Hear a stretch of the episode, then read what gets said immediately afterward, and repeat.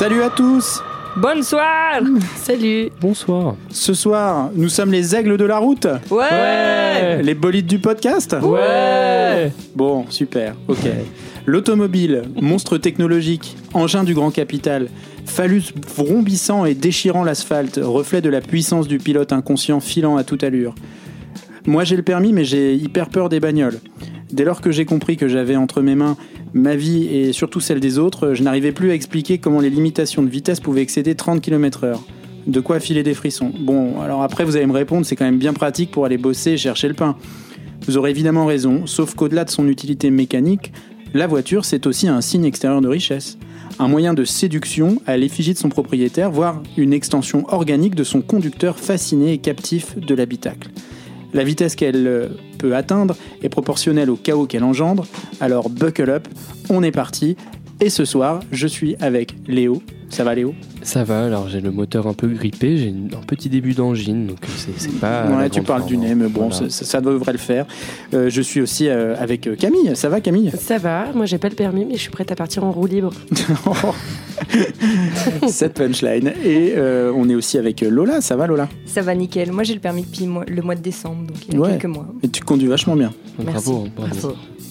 Bon, on va commencer l'épisode euh, sur les chapeaux de roue. Bon, allez, j'arrête. Euh, par- euh, on va commencer par inaugurer une nouvelle rubrique qui s'appelle euh, la rubrique des, des bêtises qu'on a racontées au cours des épisodes précédents, euh, qui sont essentiellement euh, les, Les miennes tiennes. en fait. ouais, voilà, merci d'insister.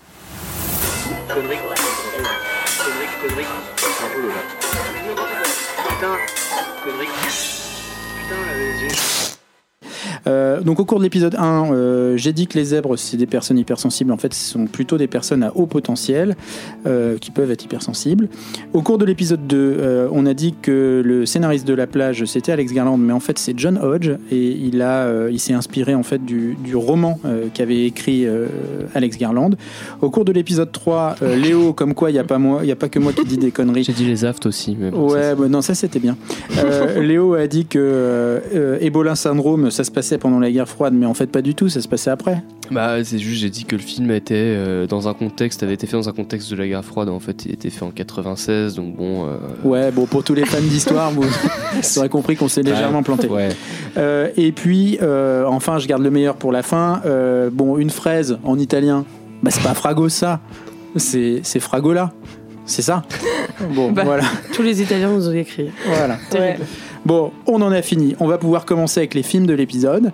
Euh, et donc, on va commencer probablement. Attends, c'est euh, un film de fesses Camille, tu nous as fait regarder un film de fesses C'est quoi ton film J'ai Le une gros vision- boulard. J'ai une vision de l'horreur un peu euh, étendue. Le dire. boulard du dimanche.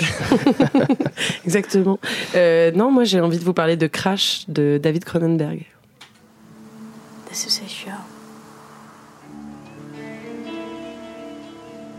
Ralph Friedrich was thrown from a Porsche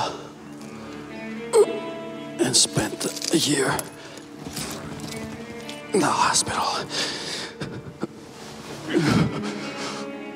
recovering from his injuries.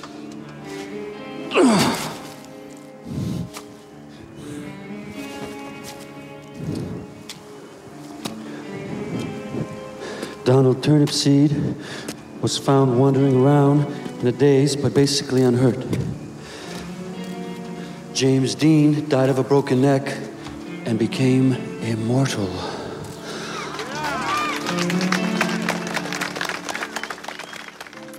Ça met le malaise. Oui, Ça parle de James Et Dean. encore. Oui, faut encore. vous expliquer. C'est Je vais tout vous expliquer. Ne vous inquiétez pas. Euh, alors, Crash, c'est un film euh, donc de 96 euh, de David Cronenberg et euh, moi c'est un film que j'adore. Je pense qu'il fait vraiment partie de mes films préférés au monde. Euh, attendez, Ok. attendez. alors, euh, je vais essayer de résumer euh, Crash et puis ensuite on en parle. Ben, ouais. Vas-y. Alors, euh, Crash, c'est donc l'histoire d'un homme et d'une femme de James Ballard euh, qui euh, conduit une Chrysler. Euh, je vais je vais dire euh, toutes les automobiles qui sont présentes dans le film parce que j'ai fait des recherches. Oui, puis c'est Et important. elles sont quand hein. même importantes. Dans le film, c'est important. Exactement. Donc James Ballard, euh, donc il conduit une Chrysler et lui, euh, il est euh, producteur de, de de pub, je crois, ou quelque chose comme ça. Euh, et il est euh, marié avec Catherine Ballard, qui elle euh, conduit une euh, 1990 Mazda euh, MX5. euh, T'as la plaque d'IMAT. voilà. Bon bref. Attends, la voiture. Chrysler, c'est pas euh, la, voiture de Jimmy de- dans la chanson d'Alain Souchon? Eh ben, oui. Bah si, Oui, ouais. alors moi je me suis demandé si Alain Souchon s'était inspiré de Crash. C'est pas le cas. Mhm. C'est Ah pas le mince, cas. dommage. On débunk tout de suite. Ouais, bon. Et donc euh, James et Catherine euh, sont des gens avec euh, plutôt pas mal d'argent, je pense. Ils vivent dans une euh, dans une grande ville euh, au Canada avec un balcon euh, qui donne sur une autoroute. Euh, c'est vraiment un des plans qu'on voit le plus dans le film. C'est Et- un des, ouais, des, des, trois ou quatre décors. hein. Ouais, exactement. Et en fait, euh, James et Catherine, euh, c'est une espèce de couple un peu libertin, mais qui en fait n'arrive jamais à jouir vraiment. Et donc, ils vont être en quête d'une jouissance pendant tout le film. Et vous allez voir comment est-ce qu'ils ils trouvent des moyens pour essayer d'y accéder. Euh, donc, ils sont. euh, le film commence par euh, beaucoup de sexe. Effectivement, il y a énormément de scènes de sexe dans le film. Euh, il ne, enfin, vous pouvez regarder ça en famille, mais je ne suis pas Ouais. sûre La que ce soit super. Le malaise. Ça peut être très, très instructif. Enfin bref. Euh, donc, euh, ça commence par une scène de sexe. Euh, le couple se retrouve, se demande s'il a joui. Non, il n'arrive pas à jouir. Euh, Peut-être la prochaine fois. Et euh, donc euh, James part en voiture, euh, rentre du travail, il est sur cette autoroute et il, il percute une voiture, il y a une collision qui se fait euh, avec une voiture en face et là il y a un corps euh, qui traverse le pare-brise T'as le modèle ou pas de celle-là? Alors non, c'était trop enfoncé la carlingue, je pouvais pas regarder Euh, image par image, je trouvais pas. Euh, et donc, euh, là, là, enfin, il y, a- il y a le corps du de l'automobiliste d'en face qui passe de son côté. Et euh, lui croise le regard d'une femme euh, qui est donc la passagère d'en face. qui a le sein à l'air. Au moment où elle enlève sa ceinture Eh oui. de sécurité. C'est vrai. Effectivement, les fait boutons, exprès. les boutons craquent. Comme par hasard. Ellipse, on retrouve le couple donc euh, dans un hôpital, hôpital qui est vide d'ailleurs, et euh, James euh, bah, s'est fracturé, je pense, euh, à de multiples endroits la jambe, et donc il a une euh, jambe complètement brochée, euh, il a aussi euh, beaucoup de marques sur le visage, etc. Et là, en fait, il y a une situation un, un peu étrange qui commence à émerger, c'est que Catherine commence à lui raconter euh, l'accident, euh, lui raconter l'état de la voiture accidentée, tout en euh, étant dans un rapport érotique, etc. Et donc on comprend que euh, le rapport euh, à la mort, à l'accident, enfin le lien entre la tôle et la chair va être hyper présent dans le film. Et c'est, je pense, oui, un des, un, un des nœuds de- du, du film. Voilà. Et en fait, euh, non, ça a l'air un peu décousu comme ça. non, pas Ah, du non, tout. bah non. Et donc, euh, au détour d'un couloir de cet hôpital, euh, James rencontre justement la femme qu'il a vue de l'autre côté de, de- du pare-brise accidenté. Cette femme, c'est une médecin et elle est accompagnée d'un photographe. Donc, elle, c'est Hélène qui est jouée par Holly Hunter, que moi j'adore Ouais. et qui est vraiment euh, hyper intéressante dans, dans, enfin, dans le film, qui a une voix magnifique. Enfin, je l'aime beaucoup. Et euh, donc elle, c'est la veuve euh, pas du tout éplorée euh, du mari C'est vrai décédé. que Elle a vite pas l'air, oublié, ouais. Exactement. Et en fait, elle semble beaucoup plus intéressée par, euh, enfin, les, les deux personnages euh, semblent beaucoup plus intéressés par euh, la, la, le- le- la broche et euh, la jambe abîmée Mm. et les cicatrices euh, de James. Et il commence à faire connaissance, etc. Et euh, James euh, va rencontrer un peu le groupe qui entoure euh, ces deux personnages. Et c'est un groupe qui, en fait, recrée de façon illégale ou en tout cas clandestine des grands accidents de voiture célèbres dans l'histoire du cinéma américain. Notamment, par exemple, là, l'extrait qu'on a entendu, c'est la reconstitution donc de l'accident de James Dean. Eh oui, tragique. Exactement. Ils n'ont pas fait l'accident de moto de Coluche. Non, Euh, non, mais il parle de Camus, par exemple. Et on pourrait imaginer de- euh, de... Pierre Palmade aussi plus récemment. Mon Dieu. voilà. Ou l'accident d'hélicoptère de Balavoine. Ah oui. Ah celui-là, ils en ont pas parlé. Non, non, il se concentre sur les États-Unis. Bon. Et, euh, et donc voilà. Et en fait, ce qui est, hum, enfin moi, ce que j'aime beaucoup dans le film, euh, c'est que c'est le la recherche permanente. Euh, oui, de l'accident, la reconstitution d'un accident qui par définition normalement euh, est accidentel et donc euh, surgit. Et là, c'est essayer de retrouver une intensité quand on n'en a pas en fait euh, dans la vie, parce que aucun des personnages n'a vraiment d'empathie, aucun des personnages ne ressent grand chose. Euh, je sais pas ce que vous en pensez, mais par exemple Catherine la femme, euh, elle est jouée donc par euh, Deborah euh, Unger, qui est une espèce de beauté mais froide, euh, complet, qui a l'air toujours blasée euh, Ouais, et qui a l'air ouais. de rien ressentir, alors que pourtant il y a euh, je ne sais pas combien de scènes de nu où d'habitude on est habitué à voir des actrices et des acteurs euh, ressentir beaucoup de choses. Et là, on, il se passe rien. Mm. Ouais, tout à fait. Ouais. Ouais, c'est vrai qu'elle est, elle est étrange, cette, act- cette actrice. Enfin, ce personnage, en Mm, tout mm, cas. mm, mm. Ouais. Euh, Elle n'a pas joué dans un truc genre Alerte à Malibu euh, euh, je crois qu'elle a joué un peu dans des séries. Euh, Ouais, j'ai vu un truc genre. euh, c'est pas Alerte à Malibu, mais elle joue une, une, une sauveteuse en mer après. Ah. Dans une série euh, pas super. Ouais. Je saurais plus. Ce sera peut-être un disclaimer dans le prochain épisode. C'était Pamela Anderson, en fait. non, mais je, je sais pas. Mais oui, euh, très étrange personnage. Elle est très belle. Ouais, ouais. Et donc, euh, les, donc le, le couple euh, et euh, le personnage euh, le plus sombre euh, du film qui s'appelle Vaughn, qui est donc un photographe, euh, qui est donc un projet euh, de reformer euh, l'apparence humaine avec euh, la technique, Quel avec projet l'automobile. On a les hobbies qu'on veut le dimanche. hein. Euh, on n'est pas là pour juger. Euh, et ben, ils vont être dans une espèce de course poursuite, euh, à, enfin à moitié érotique et en même temps euh, assez terrifiante, euh, avec des poursuites en voiture, des cascades, énormément de sexe. Voilà, voilà. Et puis les deux de- de mélangés. sexe, ouais. Ouais, les Ouais. deux Mélangés. euh, sexe avec des voitures aussi, des, tout. Ouais. Ouais, ouais. Exactement. Bon, bah, c'est plutôt bien. Qu'est-ce que vous avez pensé du film, du coup Euh, bah, Peut-être, euh, on va commencer par, euh, je sais pas, euh, Lola Euh, moi, c'est compliqué. Je t'avoue, Camille, ce film. Tant- Enfin, heureusement que c'est toi qui en as parlé, parce que tu vois, on a hésité, euh, Mm. on s'était demandé un moment. Et euh, toi, tu t'as dit que c'était un de tes films préférés, donc tant mieux. Euh, moi, je l'ai regardé genre en 27 fois, tellement c'était dur de le regarder.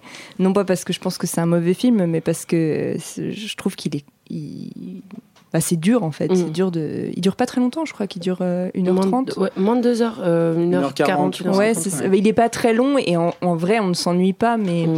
mais je le trouve difficile à regarder. Une des phrases que j'ai retenues et euh, je me la suis notée, c'est à un moment donné le personnage de Von. Il dit, euh, il parle du remodelage du corps par la technologie moderne. Et je trouvais que ça expliquait assez bien euh, lui son, son fétichisme à lui. Euh, voilà. Après, moi je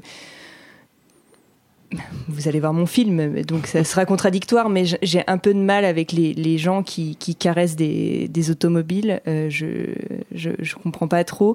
David Cronenberg, il à la remise du prix du jury à Cannes, justement, il a dit, je cite, certes, c'est un film spécial. Voilà, je trouve que ça résume assez bien. C'est spécial. Euh, voilà, il, lui, euh, moi je suis pas une spécialiste de Cronenberg, mais euh, je, je sais qu'il aime bien enfoncer des choses dans les corps à des endroits qui sont pas faits pour euh, être enfoncés. Ah oui, oui. c'est- Il est obsédé de manière générale par, par Mm. le, le corps et, euh, et- Les cicatrices, et les euh, cicatrices. Mm. Voilà, il y a une scène atroce. Moi, elle m'a Ouais. justement Ouais. où, il- où le, le personnage de James pénètre la cicatrice d'un autre personnage. Euh, voilà, comme, enfin, c'est un coït euh, clairement. euh. Bah, joué par euh, Patricia Arquette. Oui, Ouais, c'est ouais. ça, par Patricia. Arquette. C'est c'est Mm. immonde cette scène. Ah, La meuf de Medium. Oui. Ah, je me disais bien que j'avais déjà vu Je quelque part. quelque part. Mais euh, voilà, C'est après, très éloigné de son rôle dans Medium. hein. C'est Ouais, ça.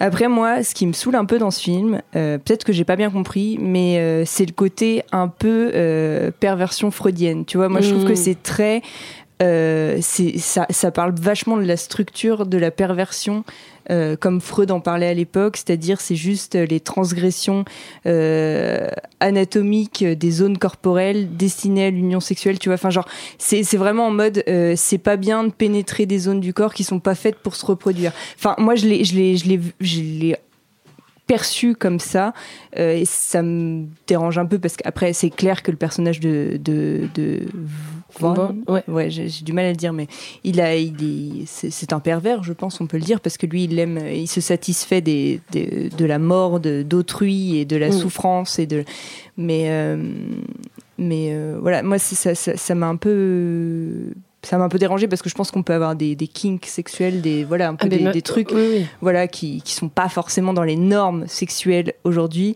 mais euh, sans pour autant être. Enfin, moi, je trouve que ça, ça, je trouve que ça juge un peu. Alors peut-être j'ai pas du tout compris le Ah, C'est film. marrant parce que je- euh, moi, j'ai pas du tout cette Ah, sensation. moi non plus. Ouais, bah, bah tant mieux. C'est plus intéressant qu'on n'ait pas les mêmes avis. Mais, euh, mais moi, c'est c'est ce que j'ai capté. et Voilà, Euh, que James et Catherine ils jouaient aux autotamponneuses et euh, que Mm. en gros, euh, voilà quoi. c'est- vrai que c'est un peu les autotamponneuses. Ah bah c'est clairement les autotamponneuses. hein, Et mais- ça tamponne, ouais. Ça tamponne. Et la scène Ça de la fin, euh, euh, Une grande partie du film. Ah bah il la tamponne sévère. Enfin c'est toujours l'homme qui est derrière la femme. Enfin en oh, les deux hommes, ils, ils se tamponnent aussi. Hein, Oui, euh, ils se tamponnent, ouais, ouais, mais ils tamponnent, se ouais. tamponnent moins que. Un peu Ils moins, se hein. tamponnent un peu. Ouais, ils se tamponnent quand même pas mal. hein. Bah oui, et ce qui est quand même assez marrant, c'est que ça naît du fantasme de Catherine. Euh, Oui, le- c'est vrai, La relation entre les deux personnages masculins, Ouais. qui est assez rare quand même, il faut le signaler dans un. Oui, ouais, ouais. Et d'ailleurs, euh, les deux ça. personnages féminins, euh, du coup, c'est pareil aussi. Mm, euh, mm, on voit mm, pas la scène. Bon, on en voit déjà assez hein, dans le film. Mm. Mais euh, c'est suggéré à un moment, du coup, qu'elles vont dans une voiture toutes les deux aussi pour euh, pratiquer le, le sexe euh, véhiculaire, quoi. Mais euh, en toute sécurité. Ah non, non, ils mettent pas les Ah ceintures. non, on les enlève ouais, exprès. sinon tu perds le Ah là plaisir du, du frisson. Ouais, ouais, ouais, ouais, ouais. Non, mais je voulais faire un petit message de sécurité routière, mais Ah en ouais, fait, on peut ah pas. ouais, non, la prévention Ouais. routière, c'est pas pour cet épisode. non, hein. ouais. Bah, Léo, toi, t'as bien aimé, toi. Moi, j'ai. Toi, t'adores les voitures, euh, t'adores le sexe. Donc, euh, c'était ton film, quoi. Ah putain, la honte, quoi. Super. Euh, non, alors, euh, moi, il y a des, des thèmes euh, que je te- que j'ai retrouvés dans le film qui me, me sont assez chers. Moi, j'aime beaucoup le transhumanisme, par exemple. Et je trouve qu'on est un peu en plein dedans, en brouillant, du coup, la frontière entre, du coup, bah, les, les humains, les machines, en, en créant, du coup, une, une sexualité, une fusion différente. Que euh, du coup euh, des, des- des êtres vivants et des objets euh, inanimés quoi. Donc ça ça me plaît. Et moi je suis du coup je sais pas on l'a pas ressenti de la même façon parce que moi j'ai ressenti une étude quasi sociologique sans jugement justement en fait. Enfin Ah, c'est pas j'ai pas ressenti du coup de, du tout de jugement de Cronenberg. Il y a pas de c'est bien c'est pas bien ce, qui- ce que ces personnages font. En fait ils sont à la recherche de quelque chose. Je pense qu'on peut trouver ça un peu triste et peut-être un peu jusqu'au boutiste et genre clairement euh, dangereux quoi mais j'ai pas ressenti de jugement en fait. C'est je sais pas. Mais j'ai un peu euh, le même sentiment euh, tu sais euh, j'ai un peu l'impression que ce film c'est euh, Hellraiser mais genre euh, dans une ville lambda quoi tu vois.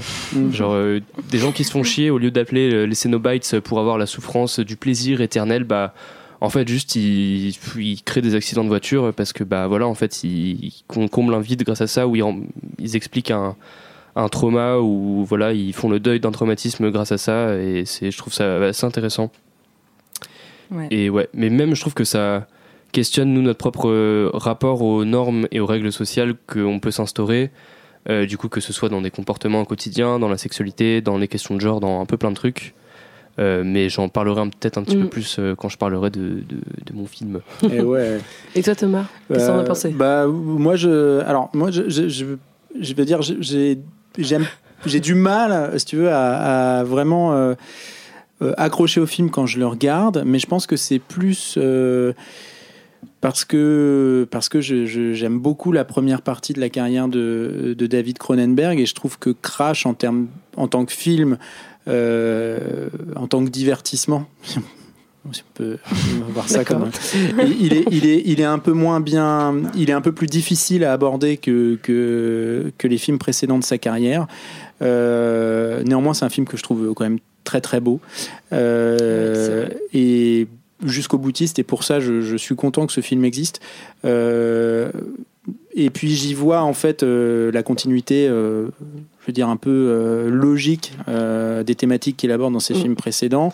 Il est quand même toujours Cronenberg assez passionné, assez fasciné par euh, la fusion du, du corps avec déjà la transformation du corps, le Mm. corps, le corps mutilé, le corps avec des cicatrices, Mm. et puis la fusion du corps avec je sais pas, on pourrait dire euh, avec euh, Du métal. euh, du métal, euh, quelque chose d'étranger, quoi. hein. Euh, du métal euh, dans le truc. euh, là, voilà, il y Les a fluides. des, ouais, les fluides, le sang, euh, les, les fluides, euh, enfin à peu près tous les fluides c'est vrai corporels. qu'il y a, et là, il y a- y des moteur. scènes où la lumière met vachement en valeur Ouais. les fluides. Mm. Alors on ne sait pas toujours si c'est des fluides corporels ou des Ouais. fluides de la voiture. Ou En fait, on voit euh, sur la main mm. Des zones de surbrillance où on voit que c'est mouillé et on ne sait pas trop. On ce sait que pas trop ce que c'est. C'est ouais. pas du sang. Ouais, et Ouais. puis il, il filme euh, les tôles euh, Mm. exactement comme les corps. Enfin, Ouais, c'est ouais. euh, le même érotisme qu'il met dedans. Ouais, quoi. ouais, ouais. Voilà. Moi, j'y vois donc ouais, une forme de continuité dans ce. Enfin, tu vois, quand il fait Vidéodrome, euh, euh, il te montre une scène de pénétration euh, entre, un, entre un homme et un téléviseur. Euh, Enfin, c'est quand même des, des- Ouais, une imagerie de Cronenberg qui est. Existence, il y a les espèces de, Oui, de bidules euh, organiques voilà. là. euh, Ouais, c'est qui horrible. s'enfonce dans le bas du dos. Ouais, Bon, c'est horrible ouais. ces trucs. Euh, voilà. Mais, qu'est-ce que c'est?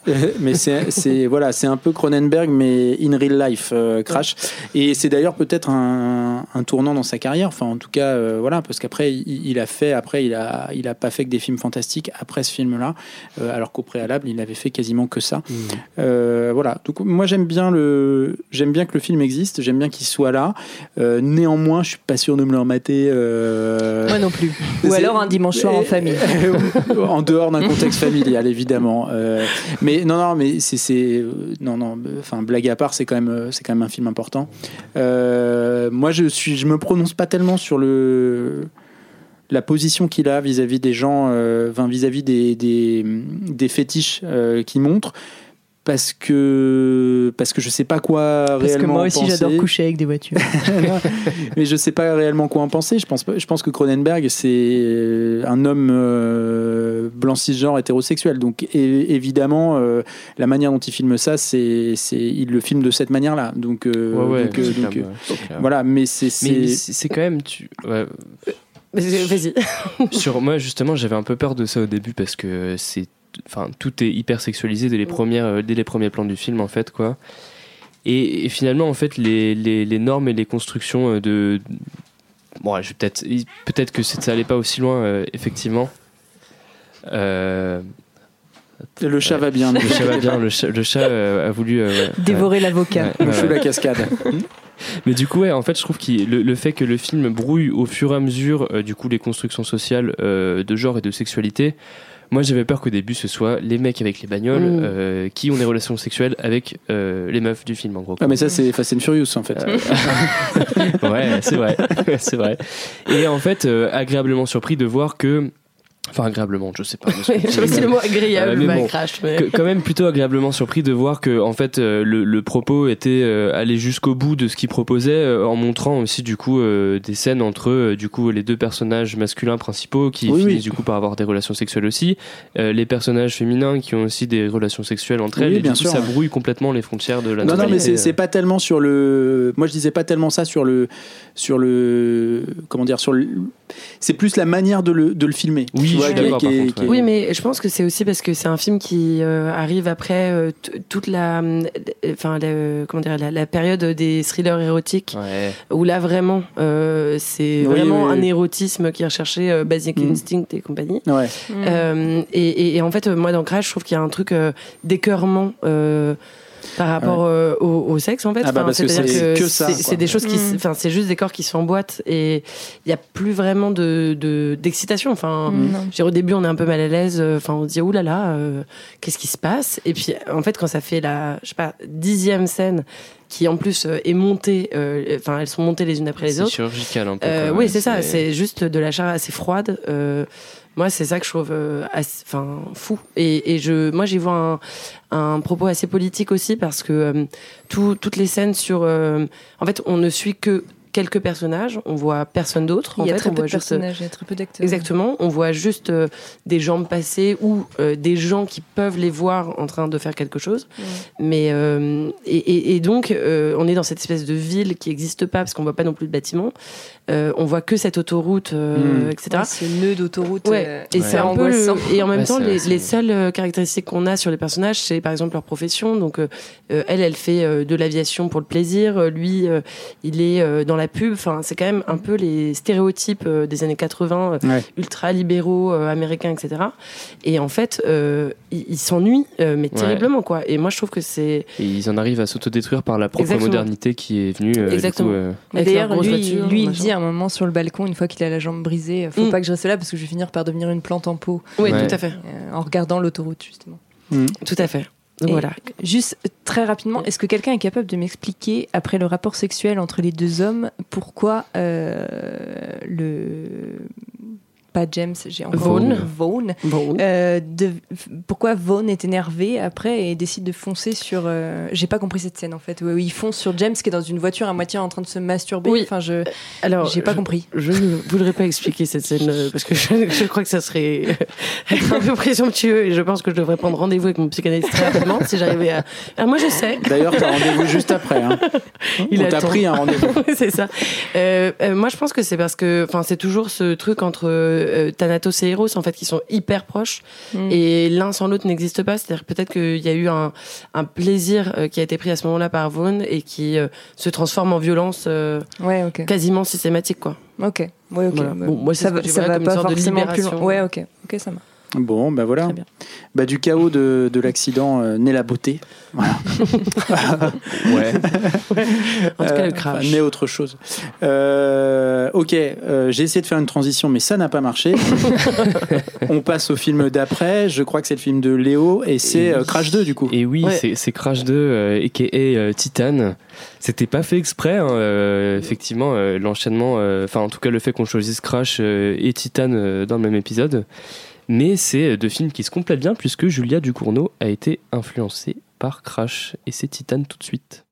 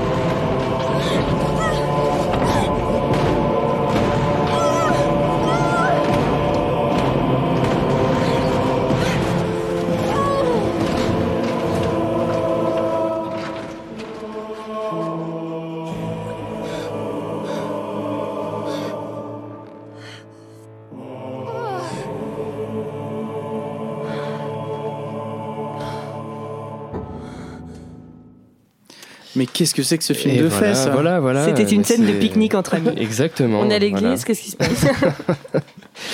Petite, euh, petite euh, scène du film euh, qui arrive assez tôt dans le film, du coup, entre Alexia et, et une voiture euh, tuning. Une Chevrolet? C'est quoi C'est. tu sais, c'est les, Ouais, c'est tu les sais pas, les lowriders. C'est les lowriders. Oui, mais il faut que tu connaisses les modèles. Ah, moi, j'ai pas, j'ai pas noté tout le nom. T'as pas tout noté, Je sais qu'il y a un camion de pompiers aussi à un moment dans Mm. Titan, du coup, tu vois. Titan, Titan, du coup, qui est euh, le deuxième long métrage de Julia Ducournau, qui est sorti en 2021. Euh, Julia Ducournau, que du coup, euh, vous connaissez sûrement pour Grave, sorti quelques années auparavant, ou peut-être même pour ses courts-métrages comme Junior, par exemple. Et du coup, Titan, comme on le disait avant, étroitement lié à Crash. Euh, Titan, du coup, double sens du titre. Je vous l'apprends peut-être, mais le titane, c'est un métal. Non. Oh, Et oui. classification périodique. mais c'est aussi une référence au titan de la mythologie, et en l'occurrence, une titane. Puis genre Que l'attaque des C'est. Alexia. Exactement. Sérieux Quelle référence Parce que je suis en train de le lire. C'est pour Et ça. ben, c'est pas, c'est pas tout à fait pareil, mais bon, euh, voilà quoi. Ok. Donc du coup d'entrée de jeu, euh, Julia Ducournau, Ducournau, euh, nous présente du coup euh, un petit titre à double sens, voilà quoi. Et présente du coup le métal, euh, le titane du coup qui est présent dans la tête d'Alexia, euh, jouée par Agathe Roussel du coup, euh, puisqu'elle a subi un accident de voiture très grave étant petite et qu'elle a une plaque de titane pour remplacer une partie manquante de son crâne. Le métal, du coup, c'est donc présenté comme une anomalie qui peut devenir une force. Donc, c'est aussi un peu comme Crash, je trouve, un film qui va aborder des thèmes transhumanistes. Mm, mm. Euh, et euh, avec des personnages qui ont des, des tares, qui, ont, qui sont euh, marqués en tout cas par des, des événements. euh, donc du coup, on a Alexia, euh, qui, comme j'ai dit, a une plaque de titane dans la tête. Et on a Vincent, joué par Vincent Landon, un pompier qui se shoot aux stéroïdes après la disparition, donc la mort de son fils. Il s'appelle aussi Vincent dans le film Oui, il s'appelle aussi Vincent. Ah, mais j'avais, ouais. il Ouais, ouais. l'appelle pas dans le film. Comment il est Euh, stock quelques moments. Il Ouais. est hyper stock. Ouais, hyper le mec, il a stock, fait hein. de la. Ah ouais, ouais, Il a ouais. l'air sympa, poussé Vincent à la Lindon, salle. comme ça, mais en ouais, fait. ouais, euh, c'est c'est fou hein, ça. hein. Ouais, c'est pas elle pareil est- dans l'étudiante. Avec, Elle, elle euh, explique, hein, euh, Julia Ducournau, ouais, que euh, en France, c'est pas trop la tradition de, de faire, enfin, de demander aux acteurs, aux actrices des changements physiques ou corporels, que c'est plus un truc qui vient des Ah États-Unis, bah là, mais que là, en fait, elle voulait qu'ils se sentent Vincent pompier, quoi, tu vois. ah bah ouais. Ah bah, pompier plus plus là. Vincent plus plus, Vincent euh, pompier. bah, C'est pas le pompier volontaire. rose, là. ouais. Mais ouais. Mais du coup, je parlais de ces anomalies du coup de, de nos deux personnages qui sont tous les deux touchés par un parcours de vie euh, traumatisant. euh, Ah bon et oui, traumatisant clairement. Mais en fait, ces anomalies, pour Julia Ducournau, c'est une connotation clairement positive. Euh, la transformation, elle est déterministe et elle est obligatoire dans nos sociétés. Et c'est pareil pour nos personnages, en fait. C'est pas parce qu'ils ont des tares ou des anomalies euh, que c'est quelque chose qui va absolument déterminer un sort tragique euh, ou, ou quelque chose de négatif, en fait, pour eux. Bon, après, euh, Julia Ducournau a une définition de- du terme positif, Mhm. euh, voilà, vous serez peut-être pas d'accord. Euh, elle présente son film comme l'avant-utopie ou comme le, le début d'une utopie, euh, en tout cas quelque chose de positif pour la société, euh, du coup, euh, symptôme d'un d'un changement sociétal profond. Quoi. Ouais, ouais, bah il faudra Ah qu'on ouais. voit le 2 en fait, pour voir ce que devient cet enfant. Ouais, ouais, ouais. Tu m'apprends plein de choses. Le gamin. C'est fou, hein. Ouais, c'est fou. Je savais Et pas du- qu'elle avait vu ça comme ça. Bah, du coup, en fait, elle, euh, elle voulait présenter une sorte d'humanité euh, nouvelle euh, qui, euh, par cet art, ses traumatismes et ses vies altérées, euh, utilise du coup ces, euh, ces inconvénients pour en faire des avantages et euh, donner naissance à des êtres plus forts et parés aux mésaventures de la vie. Euh, et donc du coup, on est clairement dans une dimension mythologique, et ça C'est pour ce la partie titan, titane du coup. Euh, et là, on a la rencontre du métal et du feu pour euh, reforger cette humanité nouvelle, du coup. Malgré la monstruosité évidente présentée par le film, les pulsions de mort et la, la transformation physique des personnages, du coup, comme je disais, avec Vincent et ses stéroïdes, et elle, avec bah, du coup l'incubation d'un petit être mi-voiture, euh, mi-humain euh, dans son ventre. Tout mignon. Et il en fait, il est ce- mignon, il est chromé. Ouais. Ouais, ouais, ouais. Et elle finit en fait par aborder dans, dans- dans son film le thème de l'amour inconditionnel, ce qui explique euh, la relation d'attachement qui se crée entre Vincent et Alexia. Qui est un des points que j'aime beaucoup dans le film. Oui, ouais, moi aussi, ouais, je, suis- je suis d'accord, j'ai- j'aime beaucoup euh, que ça se Mais passe que comme ça. pas compris. C'est très doux. Moi, j'ai pas compris. Mais, Mais on du en coup, reparlera ouais, après. On en reparlera après, ouais. Il y a plein de choses à dire sur ce film. Mais du Mm. coup, euh, en fait, euh, c'est là où aussi on, on arrive au, au parallèle à, à Crash. euh, parce que du coup, Crash, c'est un peu le même thème qui est abordé et le même final d'espèce d'utopie sentimentale en fait où du coup on dépasse tous les carcans sociaux, les stéréotypes de genre pour garder uniquement les sentiments et les émotions des individus. Sauf que Crash pour le coup, bah, on en parlait avant, c'est très scientifique, la façon dont c'est fait, dont c'est abordé, dont c'est mis en scène, dont c'est réalisé. Alors que Julia Ducournau, elle, elle va plus se placer directement dans les individus, euh, quitte à ce que euh, ça fasse mal, quoi. Ouais, et quand, euh, en t'entendant parler, euh, je pensais aussi à un parallèle, c'est que euh, dans Crash et dans Titan, avec le personnage d'Alexia, il y a ces personnages où on n'arrive pas à rentrer dans leur psyché. Ouais. C'est-à-dire Oui, que il y a Vincent Lindon, Vincent, là c'est le personnage euh, un peu plus humain euh, qu'on peut comprendre, etc. Mais euh, je pense qu'il y a des parallèles là-dessus aussi. C'est-à-dire Mm. que c'est des personnages qui font beaucoup de choses très très violentes et pourtant on, on rentre pas dans leur tête quoi. Ouais, ouais, ouais. Enfin, et elle veut pas nous faire rentrer dans Non, la tête ça, ouais, ouais. C'est pas d- l'idée. D'ailleurs, elle expliquait que dans son, son processus de- de- d'écriture du film, en tout cas, euh, et même la direction d'acteur, en fait, euh, par exemple, elle fait pas de storyboard pour laisser de la place à l'improvisation euh, aux comédiens et comédiennes, en fait, par exemple. Et elle aime bien se faire porter par les personnages qu'elle a insufflés dans la tête des comédiens comédiennes, que Mm. du coup, eux-mêmes proposent des façons de jouer, des, petites, euh, des petits trucs en plus et tout, quoi. Donc, du coup, ouais, complètement. Alors moi je rebondis sur ce que vous dites. Euh, Peut-être je, je t'interromps euh, dans, ton, dans ton déroulé, mais euh, moi je, je- je- la comparaison est effectivement valable. C'est des personnages dans lesquels tu, tu à l'intérieur desquels tu rentres pas tellement finalement en tant que spectateur. Néanmoins, je trouve que dans le film de Cronenberg, il a une manière c'est-à-dire que c'est évident, c'est des personnages qui sont des coquilles, euh, qui sont Mhm. des reflets un petit peu de la, de la société malade dans laquelle, euh, dans laquelle ils vivent, et en fait ils sont présentés que comme des corps, euh, et voilà. Dans le film de Julia Ducournau, euh, ce, que, ce qui moi me gêne un petit peu plus, c'est qu'il y a une scénarisation de ce truc-là. Euh, C'est-à-dire que le personnage d'Alexia, elle a un background, elle a tout ça, et en fait tout ça, à mon sens, est assez pas futile, mais en fait est peu utile euh, dans la progression du film. Et moi, c'est c'est- c'est un truc qui me, qui, qui me gêne un peu dans le film. Bah, Mais, après, enfin, moi, voilà. je trouve que ce- le, le background, il est, il est suggéré, en fait. On l'apprend juste par la scène d'intro. Bah, t'as ouais, euh, t'as une scène, quoi, tu vois, où elle Ouais, a un ouais. truc dans la tête, machin, tu te dis. Ça Après, ne y sert a- pas au film après. En fait. Et après, il y a Moi, tout, il y a tout le truc Non. avec son père. Elle a une espèce de, mais qui est en fait, qui est un truc qui est, qui est là, mais qui devrait, à mon sens, ne Bah, pas ap- l'être. après, ça sert au film parce que justement, là, ça, c'est un peu le, le prochain truc, c'est que. bah, en fait, elle inverse complètement euh, les stéréotypes de genre. Et du coup, en fait, ces scènes d'intro euh, euh, où là, la voiture, c'est clairement euh, l'instrument phallocratique par excellence, euh, avec le salon du tuning et du coup, euh, les, les meufs qui dansent sur, le, sur les bagnoles et tout. Euh, c'est complètement euh, inversé par rapport à après, par exemple, avec euh, Lindon et les pompiers, on peut s'attendre à ce que ce soit des gros pompiers tout musclés, et c'est un peu le cas, mais en fait, on est à un moment du film où les sentiments prennent une ampleur genre complètement démesurée par rapport à l'horreur qu'il y a eu en premier, du coup les pulsions de mort d'Alexia. Et du coup, en fait, ça sert justement à faire ce contraste à chaque fois. Donc du coup, utiliser aussi euh, l'image qu'on se fait des pompiers avec le feu, euh, les mecs musclés, etc. En fait, du coup, proposer une lumière rose très tamisée avec beaucoup de scènes émotives. Il y a des scènes de danse, il y a plein de Mhm. scènes de danse avec les pompiers, par exemple, qui sont en opposition totale aux scènes de danse du début euh, de euh, cet univers euh, hyper, hyper masculin euh, et hyper sexualisé, quoi. Donc du coup, je pense qu'elles servent plutôt à... Enfin voilà, elles servent plutôt ce propos-là plutôt qu'un background personnel vraiment abouti, quoi. Hmm. Peut-être pas trop les voir comme ça non plus, c'est plus symbolique en fait ce background. Moi, je pense que c'est, c'est, ça montre bien la fluidité en fait euh, Ouais. du film parce que, enfin, moi, je trouve que c'est un film euh, très fluide, euh, même dans ses, dans sa façon de de mélanger plein de, de registres et enfin, de thématiques. Il faut dire quand même que le film il est un peu composé en deux parties. Il y a Ouais. une partie vraiment horreur, slasher, etc. Il y a une, une, une partie où d'un seul coup c'est un drame Ah, social, familial, ouais. social. Ouais. C'est pas du tout. euh, Enfin, c'est assez. Et puis il y a le fantastique avec cette histoire de voiture.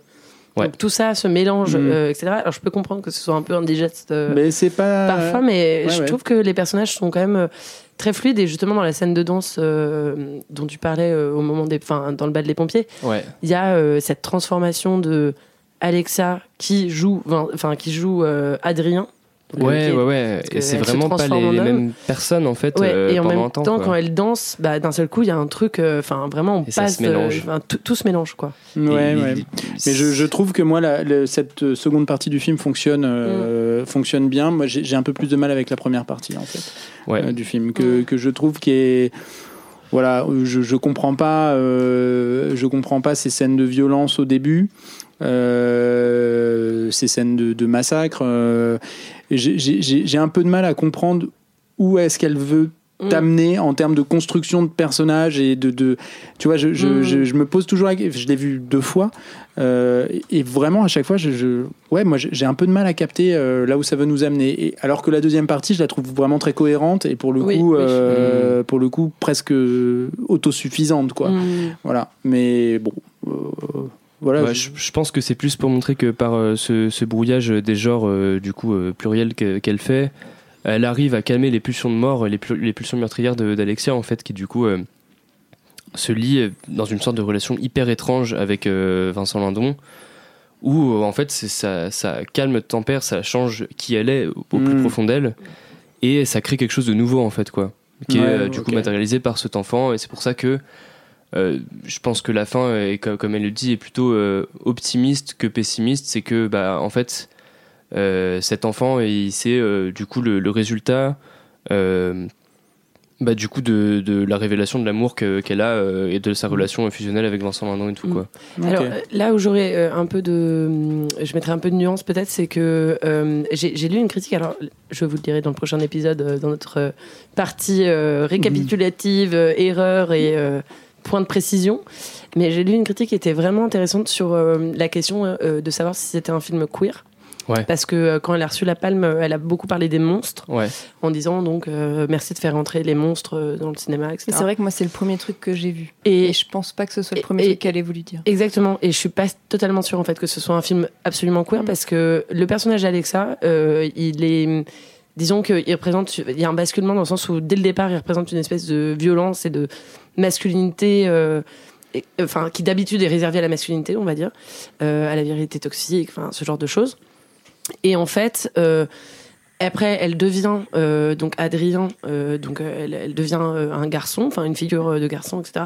Et là, elle, euh, elle, devient un peu plus, enfin un peu plus dans le sentiment vis-à-vis de son père, enfin son faux père, etc.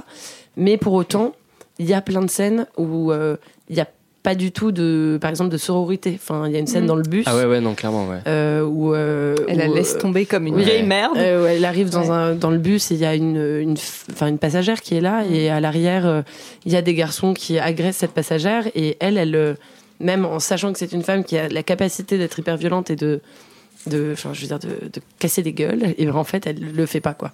Elle le refuse. Je pense qu'à ce moment-là, elle est encore dans le rejet de ce qui est en train de, du, du changement qui est en train de s'opérer en elle aussi. Et c'est Mm. c'est peut-être pour ça aussi. Après, oui, je pense que le, il y a plus un, un sous-texte sur la, la fluidité de genre. Mm. Après, oui, effectivement, de là à dire que c'est un film queer, je, je sais pas, je veux pas m'avancer là-dessus.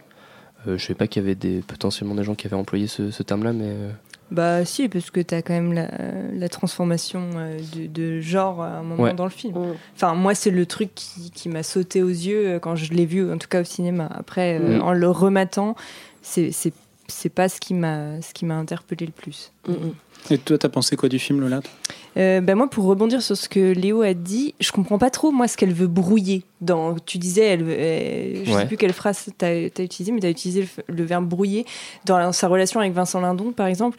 Euh, brouiller euh, les genres, c'est très bien, mais là, en fait, elle, elle mélange euh, une, une relation euh, enfant-parent avec euh, de l'inceste en fait parce qu'à la fin elle, enfin elle- euh, ouais dans la fin elle l'embrasse et voilà et lui aussi lui répond Bah, avec son baiser Ça, elle, elle, elle l'explique par le fait que du coup, elle s'est beaucoup inspirée de euh, d'histoires mythologiques en fait, où du coup. euh, C'est Oedipe. Ouais, enfin en fait voilà quoi. Du coup, C'est Très le classique. euh, c'est euh, c'est pareil, c'est un truc qui C'est contribue euh, en tout cas pour elle à, à, à parler d'amour inconditionnel et à briser du coup euh, le- l'imaginaire, euh, le ouais carcan c'est Lemon Incest de Serge Gainsbourg.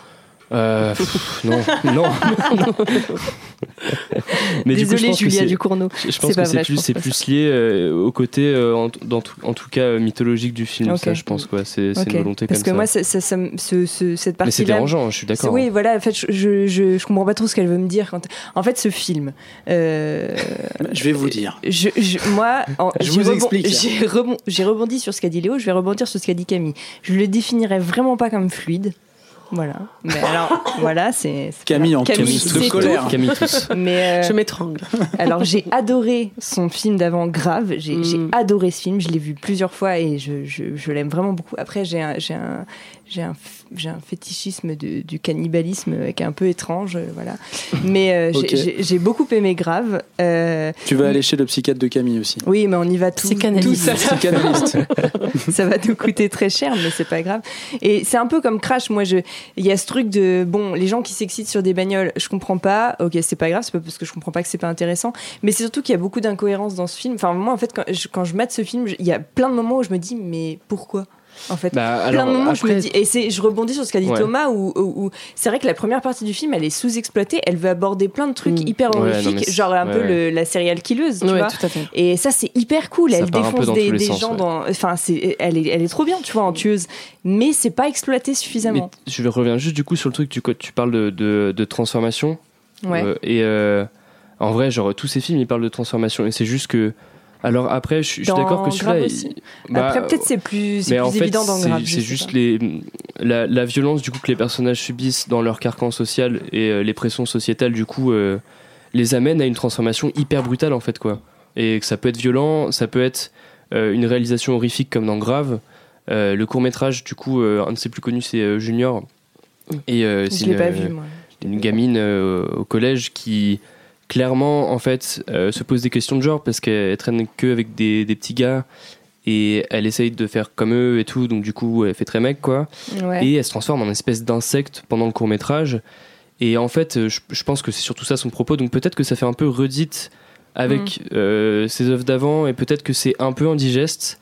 Mais en fait, le propos pour moi, il change pas beaucoup. C'est juste l'aboutissement un peu de ce qu'elle cherchait à dire. Et peut-être qu'à partir de là, elle aura fini son cycle de transformation et qu'elle passera à d'autres euh, thématiques dans ses films. Je sais Ok. pas.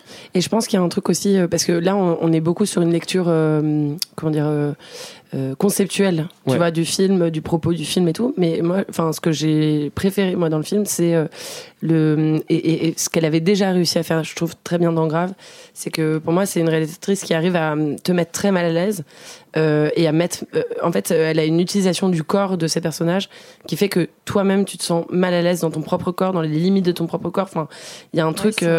Tu vois, des, les, les scènes euh, toutes simples de bah, où elle doit transformer son, son visage pour ressembler euh, Ouais. euh, et, et échapper à la police et Se ressembler à cet et enfant euh, disparu, etc. Où elle se casse le nez. Moi, c'est des trucs qui me Bah, il est douloureux. Ouais. bah ouais, oui, c'est oui. Ah oui, c'est oui. vraiment hyper euh, hyper violent et je me souviens très bien au cinéma euh, de la réaction de la salle, Ah ouais, c'est. des gens qui étaient là. euh, Oh, mon Dieu, quel enfer Ouais. Euh, Ça, euh, tu vois le. Enfin, et ça, je trouve qu'elle est quand même extrêmement douée ouais. pour ça, tu vois. Ouais. Après, il y a eu tout un truc de oui, les gens à Cannes ont vomi, euh, machin. Oui, Oui, mais les ouais, gens, les gens, les gens vomissent tout le temps à à Cannes. Ils font la fête. Ils avaient trop bu, voilà. Oui, euh, ouais. c'était la séance de 8 heures, évidemment. Mais merci Léo, de, déjà c'est le premier film de l'horreur du dimanche euh, qui parle d'une réalisatrice, donc Mm. euh, déjà c'est cool. Ouais. c'est pas le dernier, vous le verrez euh, dans Ah, la mais suite du de coup, aussi pour la petite rappeler le thème quand même, je m'étais noté à la fin que les gros cylindrés dans son film quand même, à Ouais. du Cournot, faut le rappeler.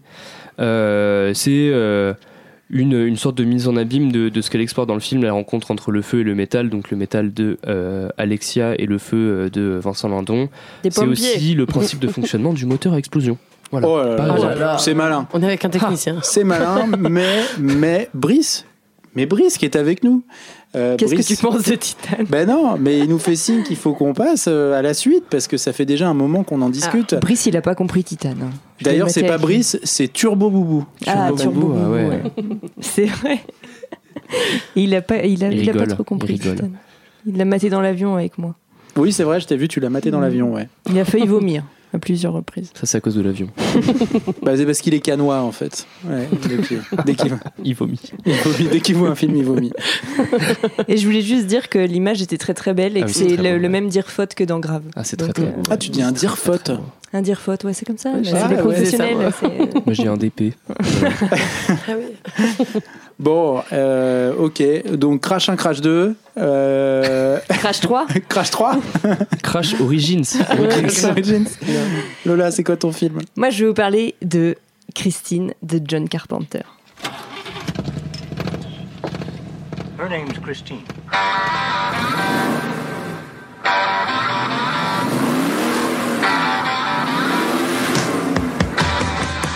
What is it about that car? You care more about that car than you care about me. Maybe it's just that for the first time in my life, I found something that's uglier than me. Car! I'm gonna watch you kill my car.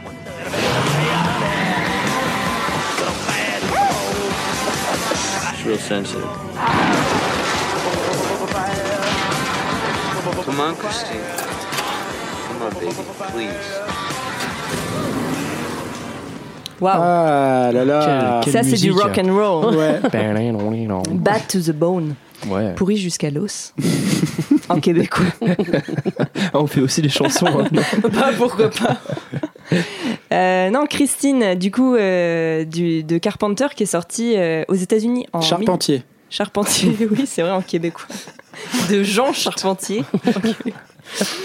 qui est sorti aux États-Unis en 83 et en France euh, un an après, le 25 janvier 84, pour les 16 ans de ma mère. Oh, Allez. beau cadeau. Voilà, Ouais. très beau cadeau. Et Christine, c'est aussi la Ouais, maman de euh, Léo, Christine, donc j'étais obligée de faire la blague. C'est le film de toutes les mamans. Super. Voilà, on était obligé de, de faire un petit commentaire là-dessus. Euh, voilà, avec Keith Gordon, John Stockwell et Alexandra Paul.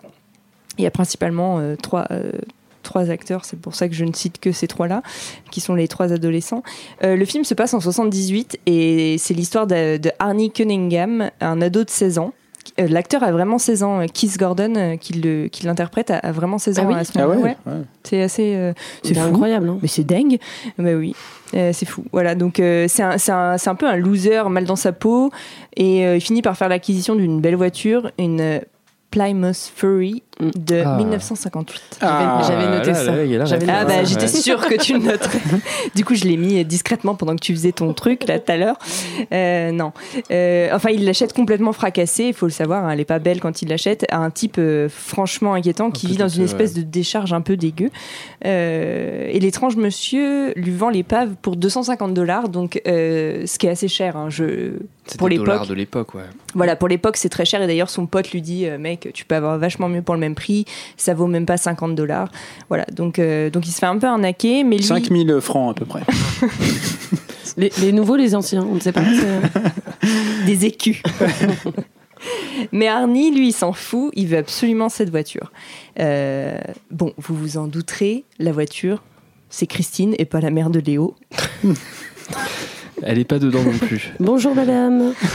Et c'est pas non plus la plus belle fille du lycée dont tout le monde tombe amoureux. Voilà. Quoique, je suis pas Contrairement à ma maman. Contrairement à la maman de Léo. Oh la vache. On aime trop Christine type un peu compliqué. Merde, on a dîné non.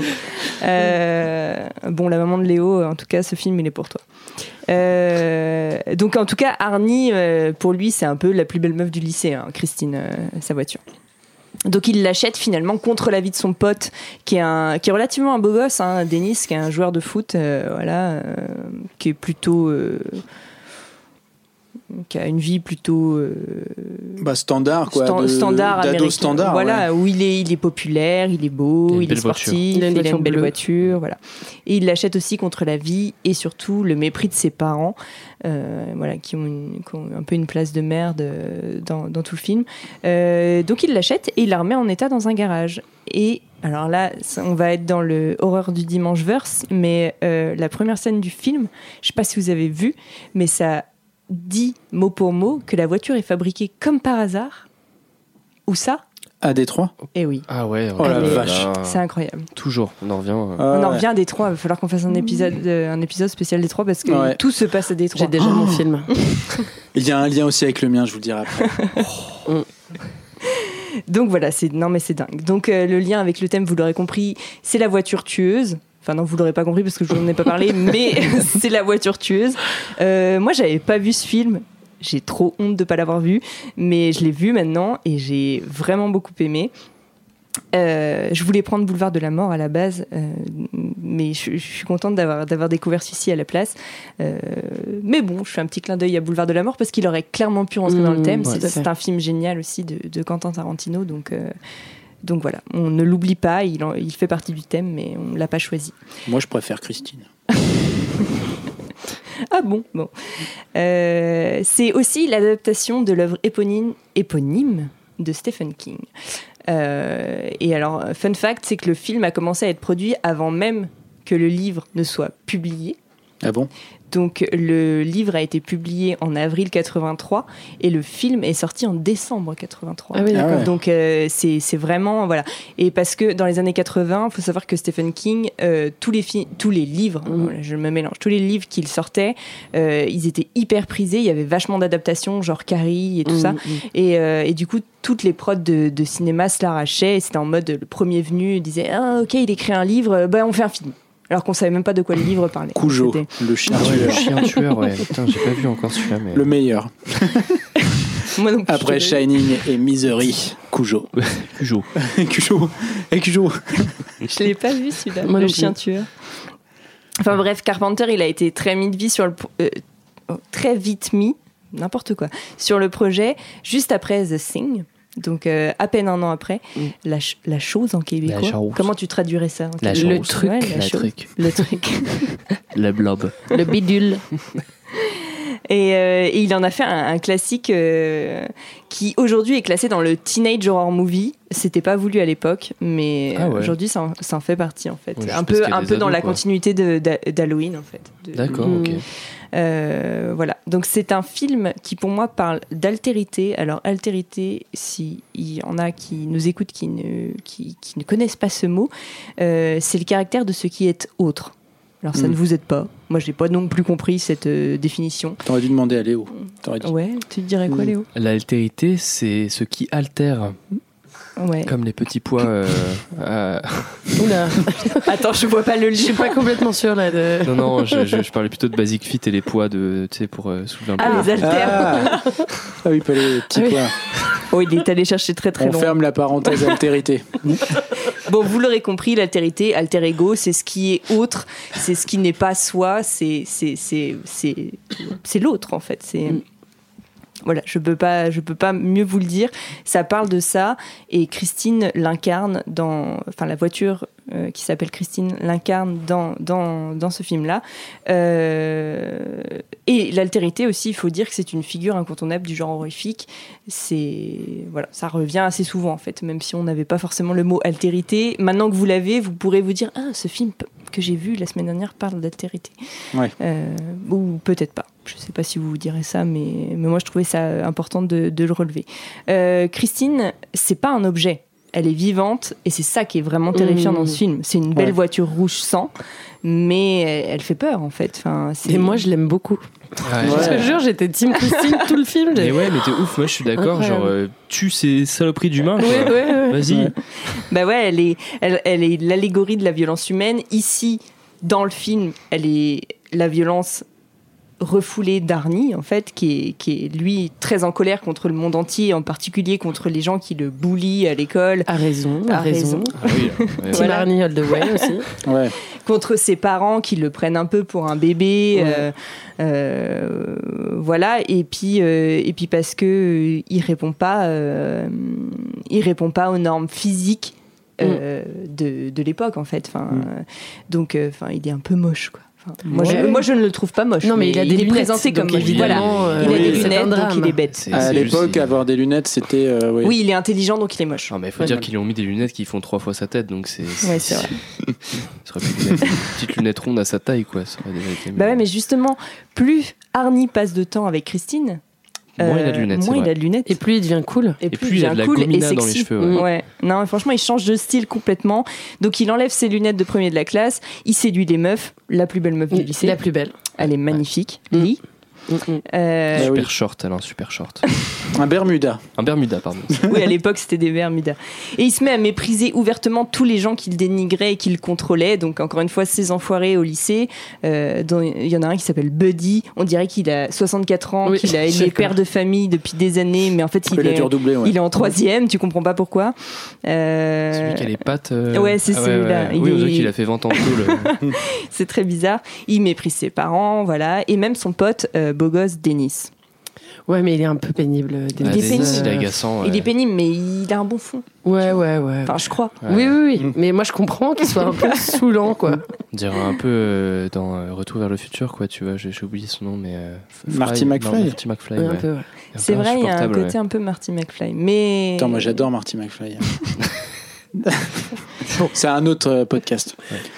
Mais bon, voilà, il se met à laisser des pas mal de cadavres sur la route, en fait, avec Mm. euh, sa copine Christine, euh, qui, elle aussi, est présentée également comme, en plus de de l'altérité, enfin de de de de- d'Arnie, elle est présentée comme évidemment une entité féminine. Ça, c'est pas moi qui vous l'apprends, ça a déjà été dit 12 000 fois. Elle a un petit V sur la calandre, Oui, rien à voir avec son nom ou sa marque. Mais qu'est-ce que c'est que cette forme en V on se demande. On se demande ce que c'est. Mais en tout cas, à la fin, euh, Arnie la caresse. Oui. Oh là là. Et c'est d'ailleurs assez subtil. émouvant. C'est subtil.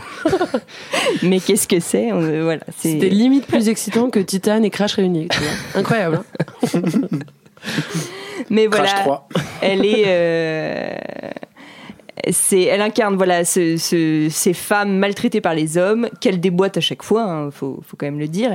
Ils, Oui, ils vivent on- pas très longtemps après lui avoir fait du mal, et elle est aussi exposée à des, des, des rivales femelles. hein, Bah oui, parce que comme- Ouais. la, la copine est jalouse de la voiture. Ah oui, Ouais, et ouais, la voiture est bon. jalouse de la copine, Ouais. tout va bien, c'est voilà. Ouais. On sait Et- quand même que exit Arnie euh, si jamais il déconne, hein, parce que son ancien propriétaire a mal fini quand même. Ouais, hein. ouais. Ouais. Oui, voilà, c'est ça.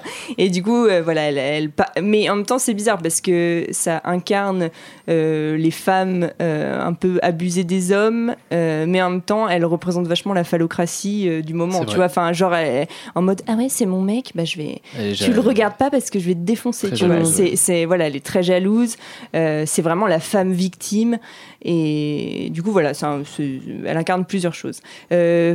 Pe- Petit fait intéressant, c'est que le livre de Stephen King, lui, parle pas du tout de ça, euh, parce que Christine, c'est pas du tout euh, ça. En fait, c'est seulement le- l'esprit vengeur. Elle est, en fait, Christine, c'est une voiture, c'est un Mhm. objet dans le livre qui est possédé. qui est possédé par l'esprit vengeur du dernier propriétaire. Donc il n'y a pas du tout Ah, cette dimension. d'accord. Elle est pas autonome. Voilà, Non. elle n'est pas autonome, donc il n'y a pas cette dimension un peu féministe euh, ou, Mm. ou pas féministe, je sais pas comment on interprète le truc, mais mais mais voilà. Donc euh, en Mais tout ça, cas, c'est chouette, Carpenter rend ça rend Ouais. ça assez intéressant. Ouais, Il enlève l'origine story en fait. Enfin, ça Mais c'est il lui crée cool. une, vraiment une personnalité à Voilà, part entière. C'est cool. C'est ça, elle est l'esprit vengeur en fait. Ouais. Elle Mm. n'est pas possédée, mais elle l'est. Et euh, Mais d'ailleurs, euh, enfin, je sais pas, mais moi je- j'avais envie qu'elle gagne un peu, Christine. Ah, mais bah ouais, on a tous envie, hein, on a tous envie Ouais, qu'elle gagne. Oui, parce que enfin, Ouais. les gens se comportent pas bien avec Mais elle. non, Enfin, ouais. ils Bah non. rentrent toute Dans la elle. journée en elle euh, Mhm. sans lui demander son avis, en tirant sur la poignée de façon extrêmement Il vulgaire. cendre sur ses Il sièges. cendre sur ses sièges. Qui Ouais. fait ça Lui, il est puni. hein. Et elle a une et elle a une super playlist. Ouais, moi, franchement, j'adore. ouais, ouais, ouais. Puis C'est un peu la- une Tesla avant l'heure, tu vois. Enfin, Mm, mm, elle est mm. automatisée et tout. Ouais, ouais, euh, bah oui. Oui, clairement. Ouais. Je Clairement. suis sûre qu'elle consomme pas beaucoup en plus. Que du, que du sang. Elle est, que du sang. elle est Bah, je sais pas si t'as remarqué, mais en fait, c'est kilométrage. Enfin, son Oui. kilométrage diminue. Ah, Oui, oui, oui. Non mais voilà. C'est quoi cette voiture. C'est incroyable, c'est incroyable. Et euh, Donc c'est un film écolo. C'est un film écolo. voilà. Et euh, aussi, j'ai appris, c'est super intéressant. Vous allez me dire, mais waouh, là, tu nous apprends des trucs de malade. Mais euh, déjà, ça devait être Kevin Bacon qui aurait dû jouer Dennis. Ah. Il a Ah, refusé mais- parce qu'il jouait dans Footloose. Il a dit Ouais. non, je prends Footloose. Ouais, ouais. pff. Il Bah, a eu c'est des, tort. des choix de carrière. Ouais. Ben voilà, des choix de carrière. Et aussi, le film, euh, enfin, la, la prod voulait que le film soit vraiment très horrifique et qu'elle ait, enfin, que le film ait le fameux R rating, Mhm. donc euh, restricted, euh, la- le classement euh, interdit aux moins de, de 17 ans. Qui donne envie à tous les moins de 17 ans d'aller voir le film. Voilà. Et, euh, et donc, fallait absolument qu'il ait ce R, le film. Et, euh, et du coup, l'image. Enfin, ce qu'on montrait à l'image n'était pas suffisamment violent pour avoir ce R. Donc, euh, ils ont décidé de rajouter des injures dans les dialogues. Donc, Ah. les F-word et tout. Euh, Carpenter de base avait du coup pas prévu d'en faire euh, potentiellement un film si horrifique Bah, il, que ça. il quoi. voulait faire un truc pour les ados, en fait. Ouais, et c'est ce d'accord, que, ouais. Je pense que c'est ce que c'est aujourd'hui. Ouais. Mais à l'époque, quand c'est sorti en 83, euh, c'est- c'est- c'était c'était censé être un truc vraiment terrifiant. Et en mettant des fuck toutes les deux phrases, ils se sont dit, vas-y, c'est un, c'est un R rating. Mais moi, je trouve que ça fait un peu peur parce que tu parlais de l'entité propre, enfin, pardon, de, je veux dire, de l'autonomie de pensée de Christine, qui est pas euh, le propriétaire, l'esprit vengeur du propriétaire précédent. Euh, et c'est marrant parce que ça rejoint un peu ce qui fait flipper dans Halloween, par exemple. Et d'ailleurs, Ouais. la, la, la bagnole, elle est, elle est filmée euh, un peu comme le tueur, hein, euh, Ouais. comme. Mais il y a euh, beaucoup de parallèles avec Michael Myers. Voilà. Et, et- et- mais euh, ça rejoint un peu cette idée du, du mal, euh, tu vois, Incarné, du mal quoi. incarné, du mal Mmh. primitif, tu vois, du, du- du truc. Et donc, euh, donc, et moi, ça, ça me fait peur en fait. Tu vois, moi, quand je regarde le film, euh, enfin, quand L'absence je de regarde. raison quand- ou de. Voilà, ouais. moi, je- moi, Christine, ça me fait peur, tu vois, genre, et notamment, t'as quand même une scène, euh, bon, c'est le point démembrement, euh, mais t'as as la scène où, tu vois, il y a le, le un des, des trois abrutis là qui la vandalise, qui se fait, euh, Mucci, il s'appelle. ouais, voilà, Mucci. et ben Mucci passe un sale quart Il se d'heure. fait hein. couper en deux. Ouais. Il se fait couper en deux en se faisant coincer Ouais. dans un petit recoin là Ouais, par la voiture qui euh, force le passage. ouais. Cette scène, elle est affreuse. Mm. Euh, Enfin, moi, elle me, elle me fait flipper quoi. Enfin, moi, l'idée d'avoir une voiture comme ça qui te poursuit, euh, Mm. oh, c'est, je sais pas. Mais moi, surtout qu'en fait, on ne sait jamais. C'est un peu le ce que Carpenter a, a voulu euh, sous-entendre, c'est que quand la voiture attaque, quand Christine se met à attaquer, Mm. les vitres sont teintées en noir. Et donc en fait, on ne sait pas si Arnie est au volant ou pas. Mm. Et donc il y a des moments, on le voit, il y a une scène où il a les yeux un peu maquillés, il a du noir sous les yeux et tout. On voit qu'il est au volant de Christine. Oui. Mais il y a plein d'autres scènes où on ne sait pas en fait si c'est lui qui Ouais, agit ou fait. si c'est c'est elle, Christine. elle toute seule qui fait euh, Voilà. ces trucs. Et d'ailleurs, elle- en anglais, c'est she. Oui, Donc, et, et je pense que moi, ma mort préférée, c'est la mort du. J'ai noté hein, c'est dans mon carnet. Mon préféré, c'est vraiment lui. Euh, moi, c'est celle de euh, Darnell, le Ah bah, propriétaire le- du garage. Parce que là, effectivement, c'est Christine toute seule qui fait Ouais. son truc. Oui. Il y a Ouais. sa banquette qui se relève, et ça, moi, ça me fait beaucoup rire. et je trouvais ça vraiment génial parce qu'elle gère son truc, quoi. Ouais, en fait, elle l'étouffe, elle l'étrangle. Et, son pare-brise euh, n'explose pas.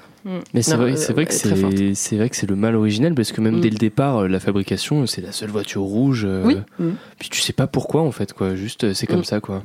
C'est peut-être parce qu'elle est euh, issue du capitalisme. Peut-être est-ce le capitalisme le mal originel On ne sait pas. Oh. Mm. Oh. Ah bah ouais, ouais, c'est la voiture quoi, de toute Ouais. façon. Non mais bah c'est un produit du grand capital. Oui, hein. oui, oui, oui. On l'a dit en intro. Thomas déteste conduire, on l'avait compris. J'aime pas ça. Euh, non mais c'est trop bien Christine, hein, franchement. Ouais, c'est bien. Je suis contente de Et en plus, c'est très beau. c'est Ouais. très très beau. C'est très beau, ces phares qui s'allument dans la nuit. Bon, je termine, hein, mais. Oui, oui. Quand elle est en feu là, Ah, c'est très très beau Ouais. ça. Elle, Elle fait se ré- striptease. euh, ah ouais, elle se régénère toute seule, Mmh, elle, est, trop elle, cool. est, elle est très belle. Elle est Ouais. très belle. Et puis petite bande son de Carpenter euh, Ouais. Ouais. qui, est, qui est assez chouette aussi. Et je crois qu'ils ont défoncé une vingtaine de bagnoles, hein, faut le savoir dans Oh, le film. oui. J'ai vu ça. euh, Et bah Ouais. tant mieux. voilà. Quelle crève Bon, euh, bah Christine, c'est chouette. hein. On en a, on- je crois qu'on est assez unanime sur le film. Euh, on va passer euh, au meilleur film, le mien, que j'ai gardé pour la fin. Euh, donc le film que, que j'ai regardé, euh, moi, c'est Near Dark, Les frontières de l'aube.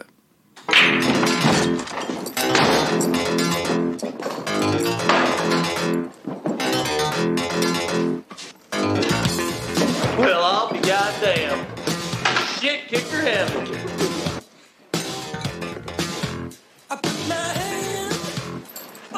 come on, Ted. Let's belly up the bar us some refreshment. Fuck sharks. Martin, give me a couple of shots, whatever donkey piss you're shoving down these cocksuckers' throats. Hey! Hey! Spilled my drink.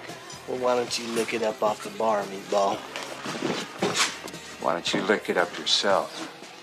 Ah là là, il est bien cet extrait, la scène du bar. Meatball. bar. Meatball. Léo, Euh. comment tu traduirais Near Dark en québécois Euh, proche du sombre. Ouais. Ouais. J'aurais dit pas. Proche de l'obscurité. Bon, euh, moi j'aime bien le titre français, Les frontières de l'aube. Ouais. C'est beau. Euh, donc film de 85 de Catherine Bigelow. Euh, bon, alors euh, Catherine Bigelow, euh, vous la connaissez probablement. Euh, Catherine Bigelow, c'est c'est la réalisatrice euh, entre autres euh, de Point Break et de Strange Days. euh, Mais qui non. était- Catherine c'est- Grosbat, tu veux dire Putain. Allez. Elle va nous mettre un procès, on va être ruinés, c'est super. Je me désolidarise. C'est l'ex de James Cameron. hein. Alors, fais attention. Ok, ouais, ouais. Euh, donc Catherine Bigelow, euh, réalisatrice de Point Break et euh, de Strange Days pour sa filmographie des années 90. Euh, donc moi qui sont deux films que, que j'adore. Euh, Parce Point- que t'es amoureux de Kenny Reeves. Parce que j'aime bien Kenny Reeves. ouais, Keanu ouais, Reeves. Ouais, t'es amoureux de Kenny Reeves. Il est hyper beau. il est amoureux de Kenny Reeves. Euh, donc ouais, j'aime bien Kenny Reeves et j'aime bien Point Break et j'aime encore plus, euh, enfin j'aime beaucoup Strange Days euh, qui est euh, avec euh, le type qui joue Dumbledore, euh, Voldemort, j'oublie tout le temps son nom. Ralph Mm, Fiennes, ouais. voilà, ça y est, ça me revient.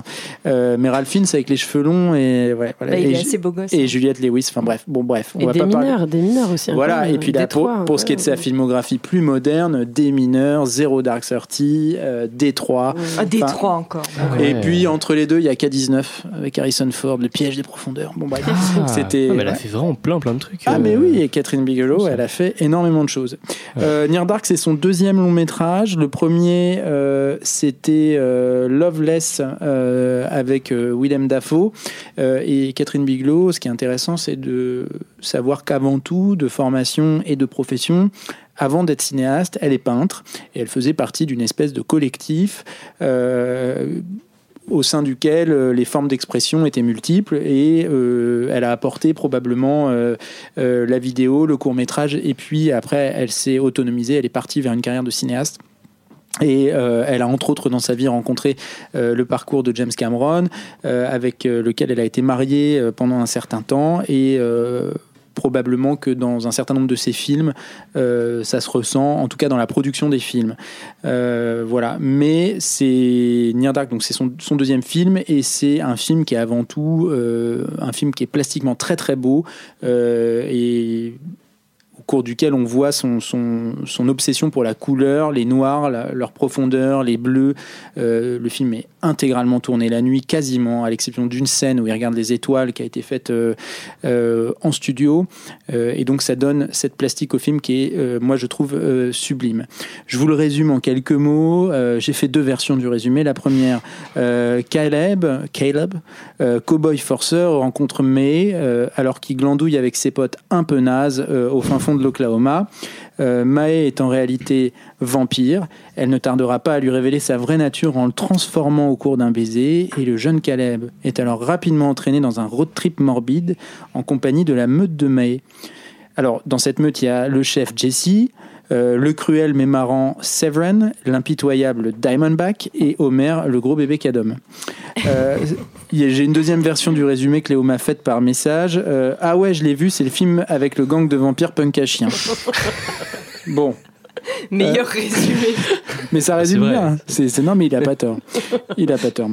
Euh, donc voilà. Donc moi, pourquoi j'adore ce film euh, Je vous l'ai dit, c'est avant tout parce que je le trouve sublime, et puis parce que je trouve que c'est euh, une imagerie assez unique dans le cinéma. Euh, c'est un film qu'on n'avait jamais vu avant et qu'on n'a probablement jamais revu, c'est-à-dire un western. Euh, une espèce de film de vampire euh, western. Alors vous allez me dire le thème de la voiture c'est où? Bah, En fait il est pas vraiment central dans le film, hein, mais il y a au sein, au, comme le film est un road trip, il y a en permanence des véhicules. Il y a deux scènes avec des gros camions, euh, dont une scène qui est une des scènes finales qui est clé.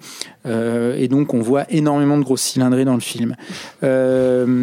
Donc au-delà de ça, euh, le film, euh, dans les thématiques qu'il aborde, euh, l'histoire est simplissime, mais c'est quand même un film qui parle d'une thématique qui est, je pense, chère à Catherine Bigelow, qui est, la thématique des groupes de marginaux, qui sera une thématique également qui était abordée dans son précédent film, dans son premier long métrage, et puis qui sera abordée aussi dans Point Break. Et c'est donc souvent des, meutes hein, d'hommes voilà, qui, qui voient leur cohésion éclater par l'irruption comme ça d'un- étranger au sein de leur, groupe. Euh, voilà. Euh, c'est un film euh, au cours duquel il y a, à mon sens, quatre scènes clés. Alors, la scène où le personnage de Mae va nourrir le personnage de Caleb de son propre sang, qui est une scène que je trouve assez érotique, euh, en fait, quand on la regarde. Il y a la scène du bar. euh, Elle est très érotique. Voilà. Il y a des, au niveau du son, euh, tout Ouais. est- c'est une scène de sexe. hein. Ouais, ouais. Mais J'aime beaucoup cette scène. Je la trouve euh, très bien filmée et très chouette. parle pas trop parce que t'es mon frère, donc ça me dégoûte. Oh, putain, la vache. Il y a la scène du bar, dont l'extrait que vous avez entendu. Euh, euh, Qui est assez hardcore. hein. Ouais, qui est assez hardcore cette scène, euh, mais qui est super bien. Euh, Il y a la fusillade du motel, qui est une scène d'action qui a été, à mon avis, très difficile à tourner puisque euh, les trous, euh, donc ils sont, euh, ils sont pris d'assaut dans un motel par euh, la police, euh, la, Mm. la meute de vampires, et puis euh, les trous que vont faire euh, les balles euh, tirées par les policiers vont faire rentrer la lumière dans le motel et euh, blesser les vampires qui vont, qui vont prendre feu euh, partiellement. D'ailleurs, c'est très très bien fait. C'est très beau cette scène. Ouais, et- et c'est très très bien fait la manière dont, euh, dont ils prennent feu. Euh, et puis une dernière scène qui est la scène de camion euh, à la fin. euh, entre euh, le personnage principal, enfin les deux personnages principaux et euh, le personnage de Séverine. Voilà, donc c'est un, belle scène finale. aussi. ouais, c'est un film qui a été donc quasiment, donc intégralement tourné même dans au- dans l'Oklahoma, dans un bled paumé, et qui retranscrit un peu cette imagerie classique, bah voilà, du Midwest américain.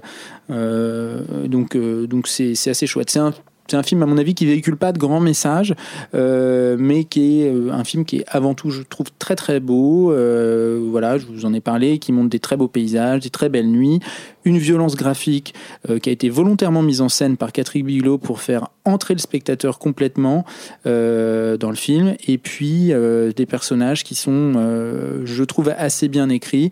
Moi, j'aime bien le personnage de Severin, qui est, joué par Bill Paxton. Oui, parce que le film reprend une partie du cast de Aliens. hein. James Mm. Cameron. Donc il y a Bill Paxton, Mm. euh, il y a euh, Janet Goldstein et puis euh, surtout le grand Lance Henriksen euh, qui joue euh, trois vampires.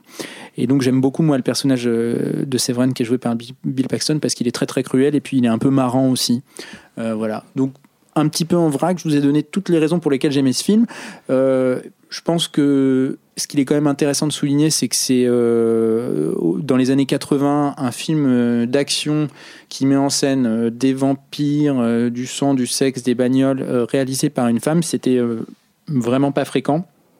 Et donc, d'ailleurs, il y a une interview de Catherine Bigelow au sujet du film que vous pouvez retrouver sur YouTube, euh, au cours de laquelle elle parle euh, de sa position. Alors, elle en parle très brièvement parce que c'est pas euh, le sujet principal de l'interview, comme vous pouvez l'imaginer à l'époque, mais euh, où elle parle très brièvement de la, de la condition euh, des femmes réalisatrices euh, et euh, elle dit euh, qu'elle pense que ça va rapidement s'améliorer. Alors, je, je sais pas où on en est. hein, On peut peut-être faire le, le bilan là, mais Alors, qu'est-ce que rapidement? Voilà, qu'est-ce que rapidement? Euh, voilà. Mais donc, moi, j'adore ce film. J'espère que vous avez bien aimé. Parce que d'habitude, vous n'aimez pas les films que je choisis. Oh. Camille, t'en penses quoi Eh ben, moi, j'ai non, j'ai beaucoup aimé. Euh, j'ai- J'étais très surprise euh, parce que je connaissais un peu, euh, bah oui, les, les films que tu as cités avant de Catherine Bigelow. Je connaissais pas du tout ce film-là, qui est très étonnant, enfin, euh, par euh, son scénario, etc. Euh, et en même temps, euh, il y a vraiment euh, je trouve qu'il s'inscrit euh, dans plein de films très beaux, enfin moi que j'a- j'adore, euh, comme La balade sauvage de Terrence Malick. Enfin, Mhm. j'ai vraiment retrouvé ce truc.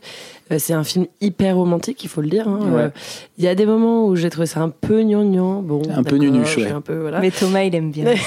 c'est ce côté cœur tendre. on, on respecte. Moi, je préfère Crash, mais bon, voilà. Ouais, c'est sûr que c'est le grand écart là. de Crash à Near Dark. euh, Non mais c'est bien, on fait une progression, tu vois. et euh, et c'est vrai que hum, j'ai trouvé que c'était euh, déjà les acteurs, je les ai trouvés euh, très beaux. Enfin, Mm. euh, surtout elle, Elle est sublime. elle est sublime. Euh, je je ne sais pas qui est cette actrice, mais euh, c'est ce que je te disais tout à l'heure. Euh, Ouais. euh, vraiment, je, je la trouve incroyable. Ouais, Euh, elle est- elle, elle est elle a quelque chose de très Alors, très particulier. Son nom de famille, c'est Wright, mais je me rappelle plus de son prénom. C'est pas Euh, Robin. Non, c'est pas Robin Wright. Euh, mais en tout cas, c'est une actrice qui a pas fait grand chose après, Non, qui a un j'ai- peu perdu qu'elle avait des radars dans les années C'est- 90. C'est dommage parce qu'elle est vraiment. euh, Enfin, Mm. moi, je trouve que c'est elle qui est la plus. Enfin, elle est magnétique dans le film. Mm. Euh, effectivement, comme tu le disais, euh, c'est un film superbe euh, en termes de couleurs, d'images, euh, et ça se voit que c'est hum, en fait euh, que, que l'histoire vampirique est un peu un prétexte pour Mm. euh, Catherine Bigelow pour euh, filmer euh, des endroits qu'elle aime euh, et filmer ce ouais ce, ce, ce Midwest américain, euh, les grandes plaines, euh, les, les forages de pétrole. Euh, cette scène euh, effectivement où euh, Mm. où il y a une succion, le sang euh, qui se fait, mais Ouais. sur un fond de forage, de, enfin pétrolier, Euh, et la façon dont elle filme aussi les visages des hommes euh, et des routiers notamment Mm. euh, que les vampires vont croiser au fur et à mesure. Euh, je trouve qu'il y a plein plein de choses qui se retrouvent ensuite dans son cinéma. Mm. Euh, non non, j'ai j'ai vraiment beaucoup aimé. Merci beaucoup de nous avoir fait, enfin de m'avoir fait découvrir ce film. Eh ben, le plaisir est pour moi. J'adore ce truc. Moi, j'aime bien. Puis j'aime bien la musique aussi. Enfin bref, Oui. c'est chouette. Oui. Euh, Tangerine Dream, hein, la musique. Oui. Attention, Ah, c'est pas. Ah, le pas- rêve de mandarine Exactement. La Celui-là. mandarine. Léo, Euh, ouais, ouais. Moi, ça faisait un petit, un petit moment que je l'avais vu parce qu'il était sur euh, Shadows et. euh, Les punks à chiens. et T'aimes bien, toi, Léo ouais, bah, c'est vrai que j'aime bien les films qui parlent de, de marginalité de manière générale. J'aime bien euh, les, Mm. enfin, les, les œuvres d'art qui parlent de groupes marginaux. Euh, je trouve que le ton du film est très juste. Moi, c'est ce, qui, c'est ce que j'en avais retenu dans son approche des personnages. Et, et encore une fois, mais je trouve que c'est un peu. C'est pas pareil, hein, mais c'est un peu similaire à l'approche qu'elle a eue euh, aussi avec Point Break, Point Break et le, tour, le, enfin, le, le groupe de, de Marginal. En fait, il n'y a pas, euh, encore une fois, pareil, il n'y a pas vraiment de jugement. Bon, il y a un déversement de, de violence. Et euh, limite, moi, qui, qui peut me rappeler, tu sais, bah, je- j'en parle souvent, j'en ai déjà parlé de ce film, j'en parle souvent, The Devil's Reject, où tu as Mm. limite une, une certaine empathie et compassion pour ces personnages marginalisés qui vivent reclus en marge de la société et qui galèrent, quoi. Mm. Euh, et t'en viens un peu à passer outre euh, leurs euh, excès de violence, quoi. Mm. Et, euh, et ouais, il y a des scènes, je trouve, qui sont vraiment hyper poétiques et, et très belles. Moi, la scène du motel même si elle est très violente, ces espèces de, de jets de lumière qui jaillissent euh, su- sur eux et qui les brûlent. euh, c'est très très beau, c'est très Mm. bien mis en scène et non, franchement, c'est vraiment un chouette film et, et la cinématographie de, de Catherine Bigelow, ouais, justement, c'est vraiment un truc, une à- euh, dont les films sont à voir en fait, je pense quoi. C'est Ouais. les sujets qu'elle aborde, ils sont bien traités, euh, c'est c'est pertinent et c'est bien réalisé donc euh, non, c'est c'est À top. voir. C'est Mm. top. Parce qu'en plus, euh, c'est vrai qu'elle présente ses personnages avec beaucoup de tendresse. Enfin, moi, Ouais. c'est ça que je trouve Ouais, ouais. euh, Oui, c'est vrai. chouette, c'est que Bah, C'est-à-dire que, ouais, il ouais. recrée famille en fait. Enfin, Ouais. Ouais. euh, C'est- ça, c'est c'est ça, vraiment ouais. chouette. Et quoi. scénaristiquement, c'est intéressant Oui. parce que, en fait, euh, initialement, il est extérieur au groupe, Oui. il s'intègre dans le groupe, Puis il se euh, désintègre. et, Oui. et- et puis il en ressort, et en fait, beau. toi, tu restes avec ce personnage-là, mais tu regrettes. Euh, un le groupe que tu as quitté. Exactement, exactement. Ouais, moi j'ai beaucoup aimé ce film, merci aussi. euh, et puis merci parce que c'est le deuxième film euh, réalisé par une femme. Oui, on Ouais. a la parité vrai, totale. ouais. Donc, euh, donc super. Euh, je savais pas du tout que j'adore Point Break et je savais même pas que c'était elle qui avait réalisé Point Break. Donc, Et moi non plus, tu vois. Je, l'ai appris ce soir je même. suis amoureuse de Kenny Reeves comme Thomas. Oh la euh, vache. On va prendre un rendez-vous collectif. oui, Voilà. on va tous aller chez le très bon psychanalyste Camille. Euh, non, effectivement, c'est un film qui est très très beau. Euh, je- vous avez déjà tout dit. Euh, je, je trouve que c'est marrant de, de, de surligner le fait qu'à aucun moment le terme vampire n'est utilisé. quand C'est vrai, c'est euh, vrai. Donc on, parce qu'on dit que c'est un film de vampire, mais T'as à aucun raison, moment ça, on dit vampire dans ce Ouais. film. Bah, Et, il suce euh, du sang, alors bon. Oui, voilà. mais bon, finalement, Non, mais un moustique pas, aussi, ça euh, suce du sang, c'est pas. Et d'ailleurs, il y a un plan de moustique au début. Oui. Ah ouais, bah, tu Oui, ça s'ouvre euh, là-dessus. Donc c'est peut-être un film sur des gens qui sont des moustiques en fait, et pas des vampires. Des, pas, ouais, des On moustiques humains. C'est un peu plus nul tout de suite quand même.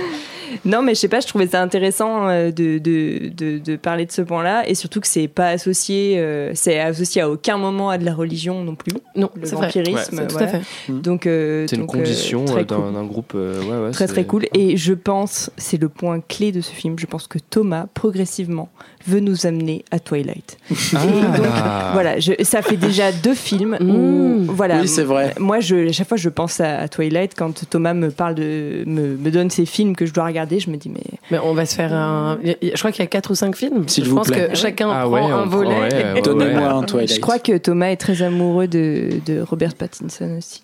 En plus de Keanu je préfère vraiment Kenny Reeves. Mais bon. Non, mais Pourtant, franchement. ils ont euh, la peau blanche, les cheveux noirs. Euh, Ouais, ouais. Mais Keanu. Reeves, c'est c'est pas. euh, tu peux pas égaler Keanu Reeves. quoi, c'est- Bah, Ouais, mais bon, euh, c'est c'est pas moi, c'est pas moi qu'il faut convaincre, hein, c'est Thomas. Il a envie de nous parler de, de, De Twilight. Dites-nous, dites-nous, hein, si vous voulez qu'on fasse un, épisode spécial Twilight et on Bah oui. s'y plie, quoi, on le fait. On s'y- C'est pas grave, hein. il y aura la team Edouard, la team Jacob. Team vampire, team loup-garou et c'est parti, quoi. Bon, et ben, et ben, on en a fait euh, du chemin. Oui. On a fait euh, quatre films qui étaient. euh, on est parti de. Ouais, on est parti de Crash. On est arrivé aux frontières de l'aube. Euh, on a pu aborder plein de points, discuter de plein de choses. C'était super chouette euh, de tous vous avoir et de tous vous retrouver. On espère que vous qui écoutez, vous avez passé un bon moment. Et puis on va, ben, on va, on va se quitter après avoir raconté ce qu'on avait fait le dimanche précédent, parce que c'est un petit peu la tradition. J'y tiens. Voilà. C'est les au revoir. C'est les au revoir. Ouais. Donc t'as fait quoi toi, Léo, dimanche? Bah moi je me suis remis un peu euh, au code de la route parce que ça m'a donné un peu envie de repasser mon permis. euh. voilà, donc Je ne monterai jamais code. en voiture avec lui. Ouais, je fais trop de fautes encore. C'est priorité à droite. hein. Voilà. tu t'y fais pas à ça. Euh, il dit priorité à gauche tout le temps. Ouais, ouais, bah, ouais, je suis pas, ouais, je suis pas politique. Euh, Lola, t'as fait quoi toi dimanche dernier? On était au Canada encore? Bah non. Ah bah non, bah non, j'étais en jet lag dimanche dernier. Alors le dimanche, c'est super bien pour se remettre du jet lag, même si ça ne suffit pas. Moi, il m'a fallu 4 jours. Euh, voilà. Mais, euh, mais sinon, j'étais au Canada avant, c'était vachement bien. Ça ne se fait pas en un seul dimanche, mais... mais, Mais si vous y êtes un mais dimanche, si vous y êtes un dimanche, il y a plein de trucs à faire au les Canada. recos de Lola qui Y sont compris toujours, voir des ours. Je n'ai pas vu d'ours. toujours de pire en pire, les douches, le Canada, enfin ça n'a aucun sens. Et les sous. Et les- bon, Et on peut aussi voir des baleines et j'en ai pas vu non plus. Elle m'a ramené du sirop d'érable par contre, ça c'est très gentil. Voilà. bon et toi Et j'ai Camille pris 2-3 kilos. Ah ouais. Alors, Camille, euh, moi, bah, vu que j'ai pas de permis, j'ai pris euh, le pass Navigo et je suis allée en Transilien à Auvers-sur-Oise. Euh, vivre une vie euh, de pré-retraité avec des amis. Mais euh, c'était très chouette. Auvers-sur-Oise, c'est un petit village dans lequel Van Gogh est mort et a fait plein de tableaux avant. Euh, Parce qu'il faisait une thérapie qui n'a manifestement pas très bien fonctionné. Non. Belle Il y a un musée de l'absinthe, euh, ce qui est un- quand même un, un truc à voir à Auvers-sur-Oise. À boire. Et à boire à Auvers-sur-Oise. Bon, Et toi, Thomas, qu'est-ce que t'as fait? Bah moi j'ai mangé une glace à la pistache, figurez-vous. Et Ah avant, ouais, et avant quand j'ai et avant quand j'étais petit, j'aimais pas la pistache, je trouvais ça dégueulasse. Et ça fait quelques temps, enfin en sucré, ça fait quelques temps que je trouve ça vraiment super. Vraiment, j'adore ça. Euh, donc euh, la pistache, voilà. Bon et Comme quoi, on- rien n'est perdu jamais. Et c'est très doux la pistache. c'est très très doux. Ouais. Et puis j'ai joué aux jeux vidéo aussi. On est le 4 mai, May the Force. Donc j'ai joué au dernier Star Wars. Oh. Euh, voilà, bon, j'arrête. Allez, c'est naze. Euh, on se quitte sur cette euh, volée de recommandations. On vous dit à dans deux semaines. On vous fait plein de bisous. Euh, on se retrouvera autour d'un thème qui a été, je pense, à peu près arrêté. Et comme d'habitude, on vous le dévoile pas en avance parce que si jamais ça change, vous serez déçus. Euh, voilà. Bisous, bisous. À bientôt. Salut. Ciao. Ciao.